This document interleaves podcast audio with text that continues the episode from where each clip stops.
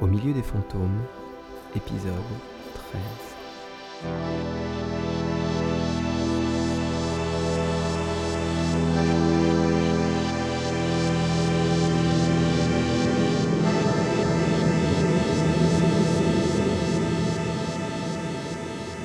Une salle d'examen en mur jaune. L'interne demande pour la troisième fois à Gus de sortir pendant qu'elle suture la tante d'Eléa. Il répond pour la troisième fois que ça ne risque pas. Pourquoi t'as pas appelé? Et s'il avait eu un complice qui attendait dehors? Je sais pas, j'ai paniqué. Je pouvais pas rester. Il est. Hmm. Je suis désolé. Non, bah j'ai un peu tout fait pour en même temps. Quand il a défoncé la porte, j'étais dans la cuisine, il s'est précipité sur moi. J'ai pris le premier truc qui venait. Je sais, t'en fais pas. Il était fiché. Un gros bras alloué. Ça n'avait rien d'une visite de courtoisie, tu sais. J'avais peur que ça arrive après mon agression d'hier. J'aurais dû te faire surveiller. On t'a vu partout avec moi, avec le. Il détourne le regard. avec le scénariste. Quoi, y a un problème avec Augustin? Oui. Ça s'est passé après que tu sois parti de chez lui, semble-t-il. Les deux agents qui étaient en place sont en soins intensifs, mais lui ne s'en est pas sorti. Elle reste interdite. Choquée. On a piqué des trucs dans mon bureau. Je comprends pas. L'affaire est quasiment bouclée, les boucs émissaires sont tombés. Pourquoi ça s'agite encore? Bref, faut que j'y retourne. La commissaire Erickson cuisine le patron de Mix Media et j'aimerais bien entendre ça. Je te laisse des gars au cas où. Et ne quitte pas l'hôpital. Devant le commissariat, une foule de micros, des caméras, une ambulance. Gus ne s'étonne pas. L'ambulance vient presque tous les jours et les journalistes sont là pour Mix Media. Il se ferait un chemin jusqu'à l'entrée sans commentaire. Il y aura un point presse en fin de journée. Comment expliquer l'étranglement de sa suspecte? En plein commissariat. Comment ça? Il court, il entre, on lui explique. Comme disent les médias aujourd'hui, parce que ça fait chic ce petit côté professionnel de santé, le pronostic vital est engagé. Qui l'a surveillée Où était-elle? Avec quoi? Comment? Bordel, mais il y a des caméras de surveillance partout. Trouvez-moi la vidéo C'est quoi encore ce merdier? Sur les images, on ne voit rien. Non pas que les caméras n'aient pas cherché à filmer, mais, comme un fait exprès, il y a toujours quelque chose ou quelqu'un devant. Dans le bureau du maire, Abigail, en larmes, coupe la télé. Pas de panique, pas de panique. À tous les coups, c'est une mise en scène des flics. Ce ne serait pas la première fois. C'est pour vous débusquer. Ne tombez pas dans le panneau. Écoutez, tout ça va trop loin et vous n'avez pas les épaules. Je sais que c'est vous. Donnez-moi les dossiers que vous avez planqués et je pourrai accélérer les choses. Il est grandement temps de vous montrer raisonnable, Abigail. Elle pleure, vidée. Elle n'a pas la force de répondre, pas la force de le regarder, pas la force de le haïr. Mais ça viendra.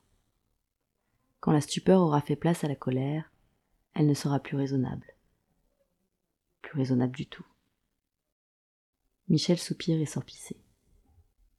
Si elle doit agir, c'est maintenant qu'elle est seule dans le bureau. Mais faire quoi? Se bouger, ne pas réfléchir, on verra bien. Quand Michel revient, elle ne pleure plus. Êtes-vous calmé? Avez-vous réfléchi? Quand vous dites accélérez les choses, Eh bien, vos passeports, acclémencez-vous. Je peux même vous conduire personnellement à l'aéroport, vous accompagner jusque dans l'avion. Avec moi à vos côtés, on ne viendra pas vous embêter. vous auriez pu nous faire partir depuis longtemps. Pas vraiment, non. Les passeports, je ne les ai que depuis une semaine. Et quand bien même, mon nom est mentionné sur des papiers qui auraient dû être broyés, mais qui se baladent dans la nature. Qu'est-ce que vous imaginiez Que j'allais laisser s'envoler ma principale suspecte? Vous avez été prise à votre propre piège, ma petite dame. C'est la cour des grands ici. Les enfantillages se payent cher. Abigail se lève, décidée. Elle pointe le Remington 1911 sur Michel. Vous n'écoutez pas. Fouillez mon bureau, me menacer avec mon propre revolver. Je viens de vous le dire, les enfantillages se payent cher. Avec vous à mes côtés, personne ne viendra m'embêter. C'est ça que vous avez dit, hein? Alors vous m'accompagnez. On va à l'hôpital. On va voir Clémence. Vous déconnez à plein tube, là? L'hosto va grouiller de fricaillons. Ferme ta putain de gueule et obéis. Voiture. Hôpital. Clémence. Fallait y penser avant. Fallait nous laisser partir avant qu'on vous pète entre les doigts. Bien. Bien, bien, bien. Vous n'êtes pas qu'une géniarde, finalement La situation prend un tour inattendu et ça l'amuse. Victime d'un kidnapping, un rôle qui arrange monsieur le maire. Il sera plus facile de crier au complot si son nom venait à fuiter. Mieux encore. Avec un peu de chance, ni la comptable ni l'assureuse ne sortiront vivantes de l'hôpital. Et les preuves à son encontre seront perdues. Alors il obéit. Encore une fois, il avait raison. Une poignée de flics sur le parvis de l'hôpital, probablement plus à l'intérieur, probablement une paire au chevet de Clémence. Sur ce même parvis, contre avis médical, Iléa fume une cigarette et regarde médusé la comptable et le maire entrer bras dessus, bras dessous. Michel joue son rôle, écarte les gêneurs d'un sourire, évite les questions d'un geste de la main. Iléa chope son téléphone et envoie un SMS à Gus.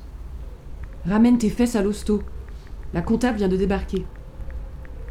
Avec le maire. Au milieu des fantômes, épisode 13 sur 14.